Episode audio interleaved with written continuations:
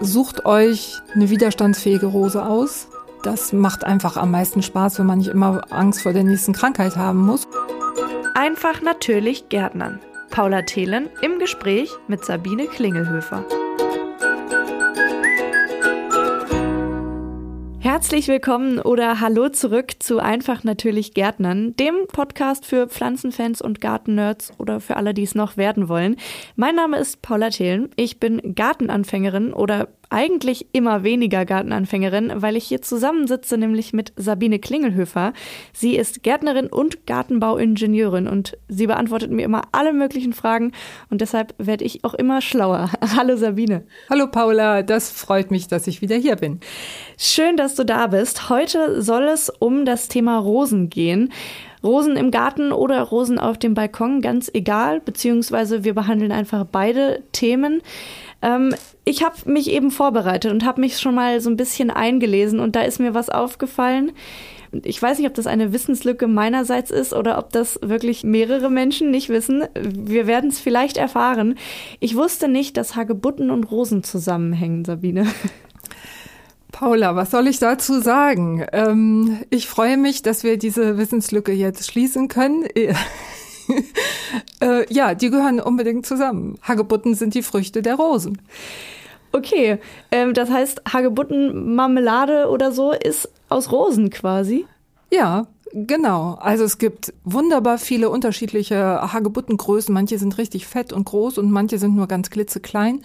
Aber äh, fast alle Rosen, die noch so ein bisschen Wildes in sich haben, machen Hagebutten. Nur die Edelrosen nicht. Vielleicht waren es bei uns im Garten einfach immer nur Edelrosen. Ja, genau. Na, ich weiß es nicht. Das war ja schon mal ein guter Fun-Fact zum Anfang. Ähm, aber lass uns doch mal starten. Jetzt hast du gerade schon gesagt, es gibt verschiedene. Ähm, wenn ich Rosen im Garten haben will, welche wähle ich denn aus? Oder wie wähle ich sie aus? Ja, viel Spaß und nimm dir viel Zeit dafür, weil die Vielfalt ist irre. Also das Allerwichtigste finde ich, nimm eine ADR-Rose die hat die wirklich sehr harte Rosenprüfung bestanden und ist sehr widerstandsfähig gegenüber allen möglichen Krankheiten. ADR steht für?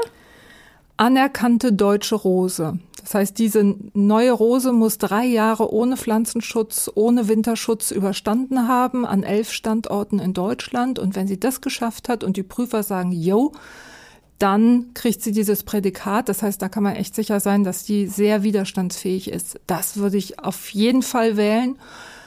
Und dann kann man wählen echt nach Geschmack. Äh, Blütenfarbe, Duft, Größe, Hochstamm oder Kletterrose.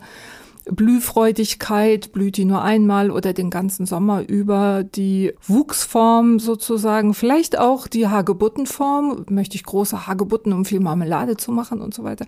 Also viele Faktoren, Widerstandsfähigkeit finde ich das Allerwichtigste und Insektenfreundlichkeit, dass die eben nicht gefüllt ist, sondern Pollen und Nektar anbietet, auch unbedingt beachten. Ich nehme an, das steht dann alles mit auf dem Etikett oder man kann mir das im Gartencenter erklären? Genau, es gibt aber auch von den Rosenzüchtern sehr schöne Rosenseiten, die gespickt voll sind mit Informationen. Da kann man zum Teil dann auch ein bisschen so einen Filter einsetzen. Ich will nur weiße Rosen, die, was weiß ich, maximal 1,50 hoch sind. Also auf den Anbieterseiten der Rosenzüchter, da wird man sehr gut fündig und dann kann man eben losgehen und entweder im Gartencenter nochmal nachfragen oder sie sich einfach auch schicken lassen. Okay, das heißt, der schwierigste Schritt, der ist heutzutage schon äh, digitalisiert und lässt sich ganz einfach im so Wohnzimmer schon erledigen quasi. Ja, genau. Also in der Zeit, wo der Gärtner nicht viel zu tun hat, sprich im Winter, da kann man das ganz gemütlich zu Hause erledigen und ganz ehrlich, man braucht wirklich ein bisschen Zeit, weil die Rose, die hat man ja die nächsten wenn es gut läuft, die nächsten Jahrzehnte im Garten stehen und dann kann man sich schon ein bisschen Mühe geben. Ja gut, das heißt, wenn ich sie jetzt schon eingekauft habe, dann können wir eigentlich direkt weitergehen. Wann und wo pflanze ich sie denn idealerweise ein?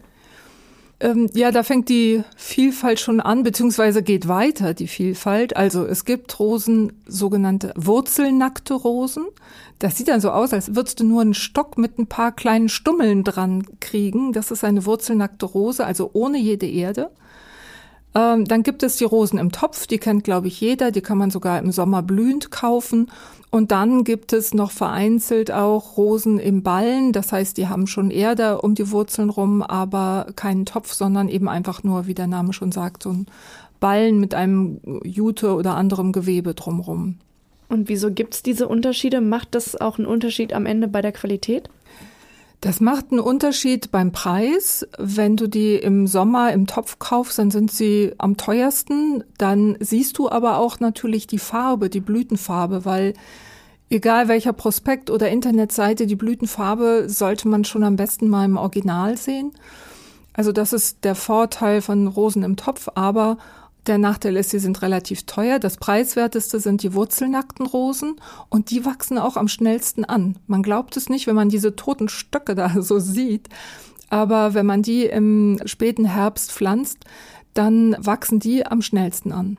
Also nur damit ich das jetzt auch richtig mir vorstellen kann, nur die Rosen im Topf und nur die mit Ballen haben schon Rosen vorne dran. Also die Wurzelnackten, die haben noch keine Blüten? Die Wurzelnackten haben weder Blätter noch Blüten. Und auch die Rosen mit Ballen haben keine Blüten dran. Die kriegt man in der Regel auch nur im Herbst oder im zeitigen Frühjahr. Also die, nur die im Topf haben schon eine Chance, dass sie Blüten haben. Das ist äh, ja dann doch noch mal noch mehr Auswahl zu treffen.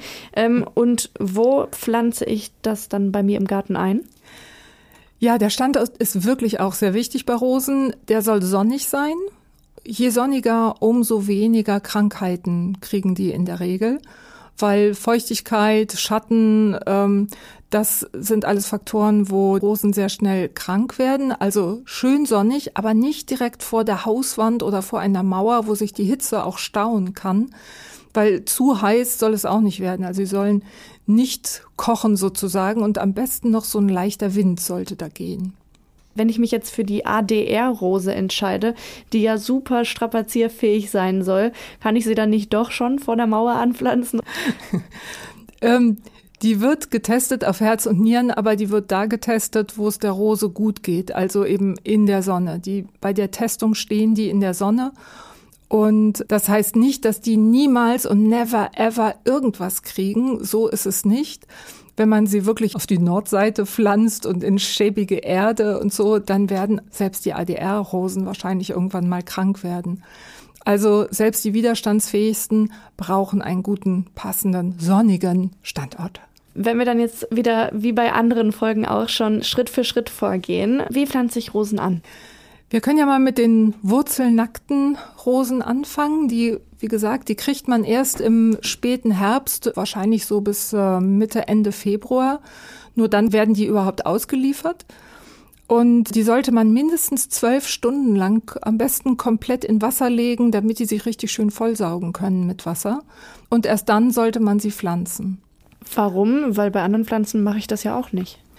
Doch, das machst du bitte auch bei, das machst du bitte auch bei anderen Pflanzen. Äh, grundsätzlich, egal ob Gemüse oder Blümchen oder was auch immer, alles wird vorher, bevor es eingepflanzt wird, immer erstmal gegossen, damit die nochmal so richtig schön sich vollsaugen können und beste Startbedingungen haben und dann pflanzt du sie erst. Und nach dem Pflanzen musst du sie trotzdem nochmal gießen.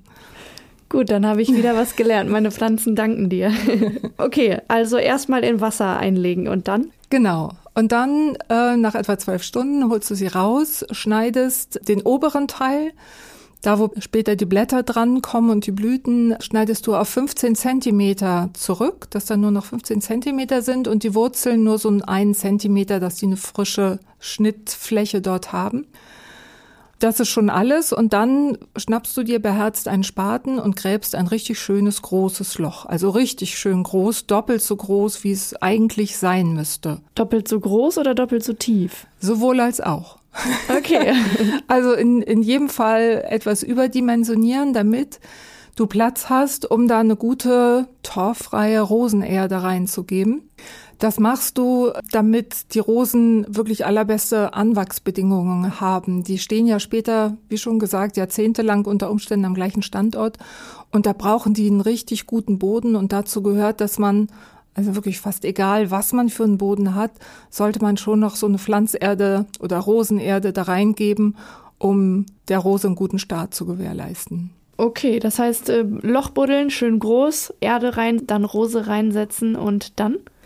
Und dann auffüllen mit Erde.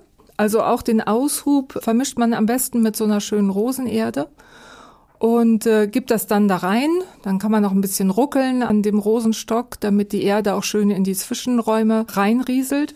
Das ist ganz wichtig und am besten ist es, wenn man einen kleinen Gießrand formt sozusagen, also eine kleine Mauer aus Erde sozusagen um die Rose herum, damit, wenn man gießt, das Wasser dort bleibt und nicht zur Seite weggeschwemmt wird. In welchem Abstand zu der Rose? Also ganz nah da dran oder lieber richtig schön groß auch? Nee, so 20 Zentimeter drumrum. Einfach so ein bisschen mit Erde formen wie gesagt, dann fließt das Wasser nicht, nicht weg, sondern bleibt, wo es hingehört. Rosen sind Tiefwurzler, das sollte ich vielleicht noch sagen. Also insofern hat man den Vorteil, dass man sich im Sommer gar nicht so sehr um die Wasserversorgung kümmern muss. Also wenn die einmal richtig gut angewachsen sind, dann finden die in der Regel genug Wasser. Man muss die eigentlich kaum gießen, selbst bei unseren trockenen Sommern nicht. Aber am Anfang, die ersten, ich würde mal sagen, acht Wochen, da sollte man schon zusehen, dass es nicht austrocknet was ich bei Rosen immer wieder beobachtet habe, gerade bei meiner Oma, dass regelmäßig was abgeschnitten wurde, entweder um es reinzuholen oder dann irgendwann im Laufe des Jahres ja auch, um sie zu pflegen. Wie sieht's da aus? Was sind da so Richtwerte? Ah, ich muss noch eine Sache zum, ähm, zum Pflanzen sagen. Ganz wichtig, fast vergessen. Hau noch ähm, raus. ich hau es noch raus. Und zwar ist es bei Rosen so, die werden äh, auf einer, wie soll ich das jetzt gut erklären. Also Rosen haben eine Veredelungsstelle. Das heißt, das, was oben blüht, ist zusammengefügt mit einer Rosenwurzel, die mit dem, was oben blüht, nichts zu tun hat. Das ist eine fremde Wurzel sozusagen und die sind miteinander verbunden. Fremde Wurzel, die ist schön widerstandsfähig und diese schöne Blütenrose sozusagen. Das nennt man dann Veredelung und diese Veredelungsstelle ist so eine kleine Verdickung kurz über der Wurzel und die muss fünf Zentimeter tief in den Boden hinein, damit sie dort gut frostgeschützt ist.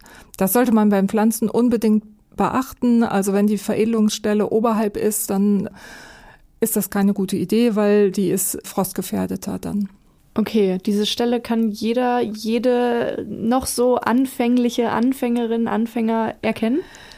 Ja, schon. Also es ist wirklich eine gut sichtbare Verdickung kurz über der Wurzel. Und wenn man sie gekauft hat im Geschäft und dann nicht ganz sicher ist, dann kann man auch einfach nochmal die Leute dort fragen. Okay, gut. Gut, dass wir das noch mit beachtet haben. Dann jetzt aber zurück zu meiner Frage. Wie ist das mit dem Rosenbeschneiden? Ja, du hast ja schon gesagt, also man, man schneidet natürlich Rosen für die Vase oder um sie zu verschenken, klar. Es ist auch gut, wenn man immer das Verblühte schon rausschneidet, weil ähm, das spart der Rose ein bisschen Kraft und Saft sozusagen.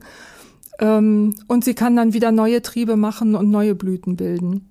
Also das ist das, was man so in der Saison, sag ich mal, macht. Und dann kommt natürlich das große Mysterium Rosenschneiden. Also mein Vater hat damals ein bisschen so eine Wissenschaft draus gemacht und oh, ich gehe jetzt mal die Rosen schneiden. Aber ich finde, man muss gar nicht so viel Angst davor haben und vor allen Dingen, man kann fast nichts falsch machen. Also zumindest wird die Rose nicht eingehen, weil man mal ein bisschen zu viel oder zu wenig geschnitten hat. Die Angst kann ich schon mal allen Zuhörern nehmen. Gibt es denn was, was ich unbedingt beachten sollte? Ja, ähm, früher wurde im Herbst geschnitten, damit es auch schön ordentlich aussieht und so weiter. Das hat sich Gott sei Dank gewandelt. Also Rosen, den großen Rosenschnitt, sag ich mal, macht man im Frühjahr. Im Herbst schneidet man gar nichts weg. Das ist nämlich auch nochmal ein guter Frostschutz, einfach wenn die Triebe dranbleiben. Und im Frühjahr, wenn die Forsythien blühen, das sind diese gelben Ziersträucher, wenn die blühen, dann ist der richtige Zeitpunkt, um die Rosen zu schneiden. Das kann mal schon im März sein und in manchen Jahren auch erst im April. Aber nicht, dass ich jetzt hier wieder eine große Wissenslücke habe. Forsythien und Rosen hängen nicht direkt zusammen. Nein, die hängen nicht direkt zusammen. Aber ich finde, das ist eine ganz gute äh, Merkmöglichkeit, weil man kann das nicht sagen, in welcher Woche oder in welchem Monat genau, sondern wenn die Forsythien blühen, dann ist das Klima meistens so, dass die Rosen den Schnitt gut vertragen. Okay. Gibt's sonst noch Dinge, auf die ich achten muss, ganz unbedingt oder vielleicht auch weniger unbedingt, aber wenn ich alles richtig machen will, dann äh, achte ich darauf? Also kurz nochmal was, warum überhaupt Rosen schneiden? Das ist vor allen Dingen eine krankheitsvorbeugende Maßnahme, sag ich mal. Also je, je luftiger der Rosenstrauch ist, desto schneller trocknen die Blätter auch ab nach einem Regen oder nach dem Tau und je schneller die Blätter trocken sind, umso weniger gute Chancen haben Pilzkrankheiten sich da niederzulassen. Also trockenes Laub gleich gesunde Rose oder gesundere Rose. Und deswegen schneide ich zum Beispiel eben alles, was in die Mitte wächst, was quer wächst, das schneide ich raus. Also ich lasse immer das stehen, was nach außen wachsen will. Und alles, was in die Mitte tendiert, das schneide ich schon mal weg. Und das andere ist, dass man, wenn du schneidest, dass du nie irgendwelche kleinen Stummel stehen lässt, weil du denkst, ach Mensch, vielleicht doch nicht oder hm, oder am, am blödsten sind so zwei Zentimeter lange Stummelchen. Sondern wenn du schneidest, immer so einen Trieb komplett wegschneiden und bis an der Basis, da wo er von einem dickeren Zweig rauskommt, immer genau dort abschneiden. Warum nicht die kleinen Stummel stehen lassen? weil die sowieso langsam aber sicher eintrocknen und im blödsten Fall können da aber ganz gut noch irgendwelche Krankheitserreger eindringen. Also deswegen ist das einfach auch eine Hygienemaßnahme letztlich.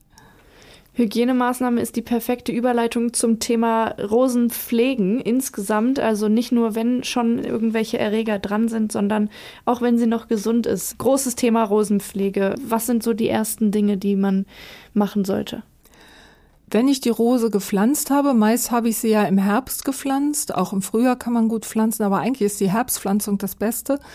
Dann ist die typische Herbstarbeit bei Rosen das Anhäufeln. Das ist auch eine, eine Frostschutzmaßnahme, weil die Rosen eben doch ein bisschen frostempfindlich sind.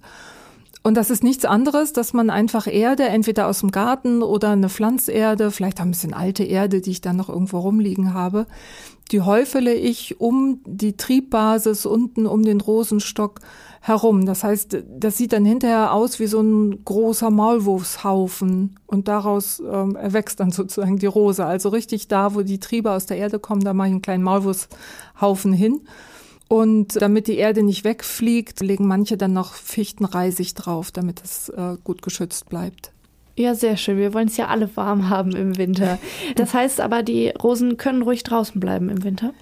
Ja, ja, die stehen ja im Beet. Und wir kommen ja noch gleich zu den Kübelrosen, aber die, die du ins Beet gepflanzt hast, die bleiben da auch. Und deswegen muss man ihnen es ein bisschen warm machen zum Winter hin. Ja, schön. Und meine immer gestellte Frage, auch bei den Rosen natürlich sinnvoll, müssen die gedüngt werden? Ich nehme schon fast an, dass sie gedüngt werden müssen. Also formuliere ich meine Frage mal um. Wann und wie müssen die Rosen gedüngt werden? Ah, du wirst wirklich schon langsam zu einer Rosen- und äh, Gartenspezialistin. Ich merke das schon.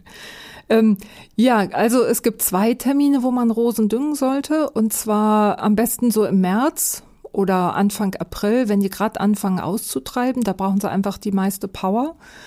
Und ein zweiter Termin ist nochmal im Juli weil im Juni ist so meist die Hauptblüte. Das ist einfach der Rosenmonat schlechthin, da blüht es überall. Und danach brauchen die nochmal so eine aufpäppelnde Düngung, weil die auch im Sommer schon wieder die Blütenknospen fürs nächste Jahr anlegen. Und deswegen sollte man die im Juli ein zweites Mal düngen. Gibt es denn bei Rosen auch irgendwelche Klassiker-Krankheiten, über die wir jetzt sprechen sollten, mit denen man umzugehen wissen sollte? Ja, Rosen gelten als sehr empfindlich und manche, also ich verstehe auch Leute, die eben keine ADR-Rose nehmen, sondern weil sie vielleicht so eine romantische David Austin-Rose so toll finden, dann eben doch irgendwas Krankheitsanfälliges haben. Ein bisschen darf man sowas auch tun, finde ich. Ja, solche Rosen kriegen gerne mal Sternrußtau, echten Mehltau und oder Rosenrost. In jedem Fall gibt es irgendwelche Flecken oder Veränderungen an den Blättern. Das sieht man eigentlich ziemlich schnell.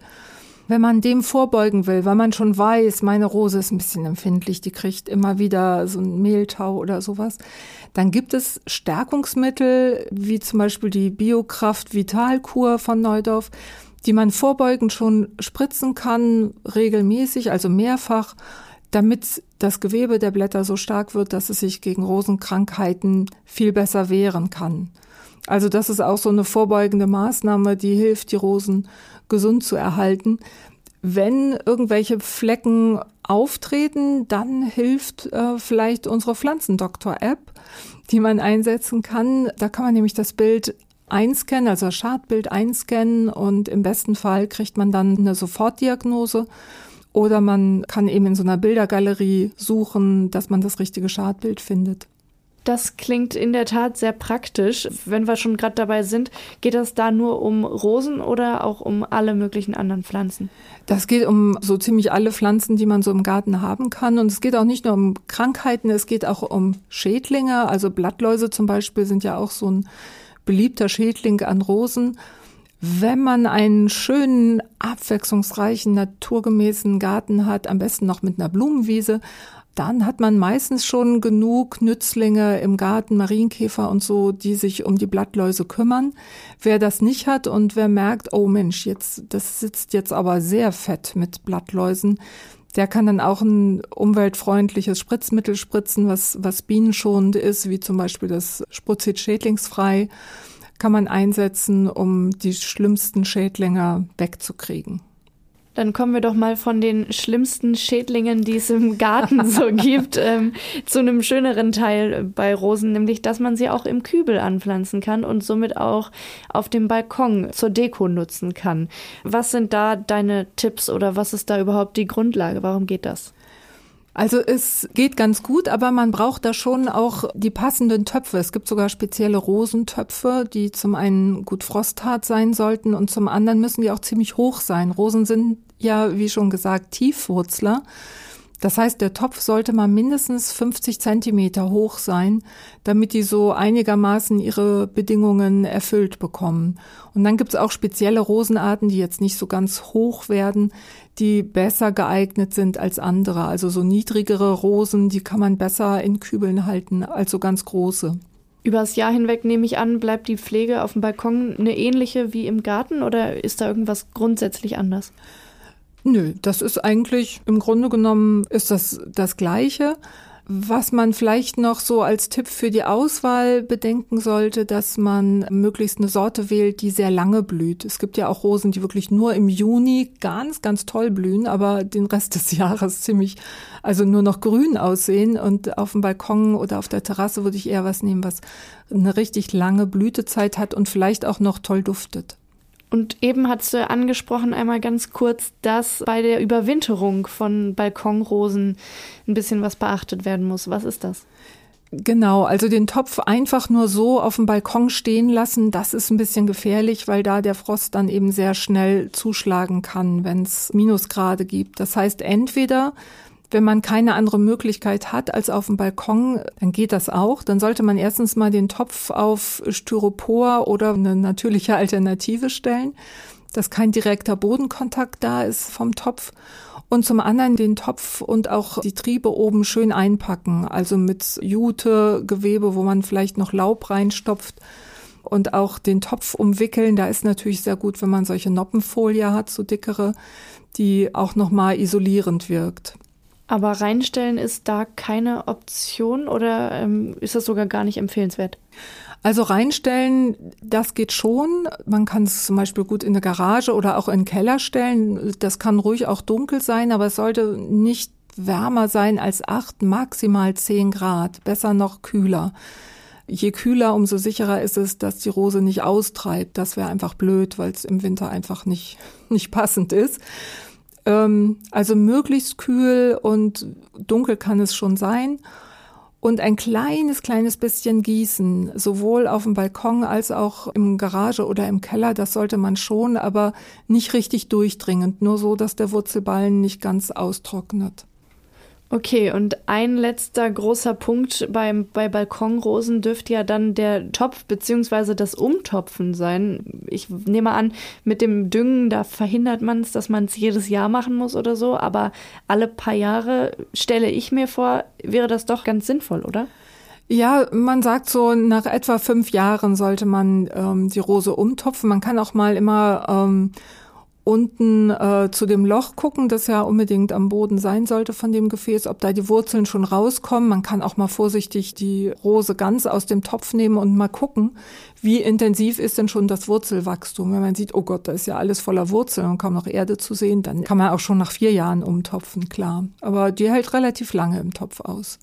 Ja, sehr schön. Dann ist das ja eine Option für alle, die gar keinen Garten gerade zur Verfügung haben. Oder zusätzlich geht's ja auch. Ähm, meine letzte Frage heute, wie auch in den letzten Folgen. Sabine, was sind deine drei Tipps für schöne Rosen? Ja, der erste wirklich wichtigste Tipp ist, sucht euch eine widerstandsfähige Rose aus. Das macht einfach am meisten Spaß, wenn man nicht immer Angst vor der nächsten Krankheit haben muss. Und da gibt es wirklich eine tolle Auswahl. Denkt an das Düngen. Wer nicht düngt, kann nicht erwarten, dass die Rose Bestleistungen in Form von schönen Blüten liefert. Und wenn es Rosen sind, die ein bisschen empfindlich sind, dann denkt an das Stärken schon im Frühling. Ab April kann man schon pflanzliche Stärkungsmittel einsetzen und dann hat man in der Regel auch keine großen Probleme mit Krankheiten. Es sind doch eigentlich fast immer ganz ähnliche Tipps. Also wieder einiges gelernt. Ich danke dir ganz herzlich, Sabine.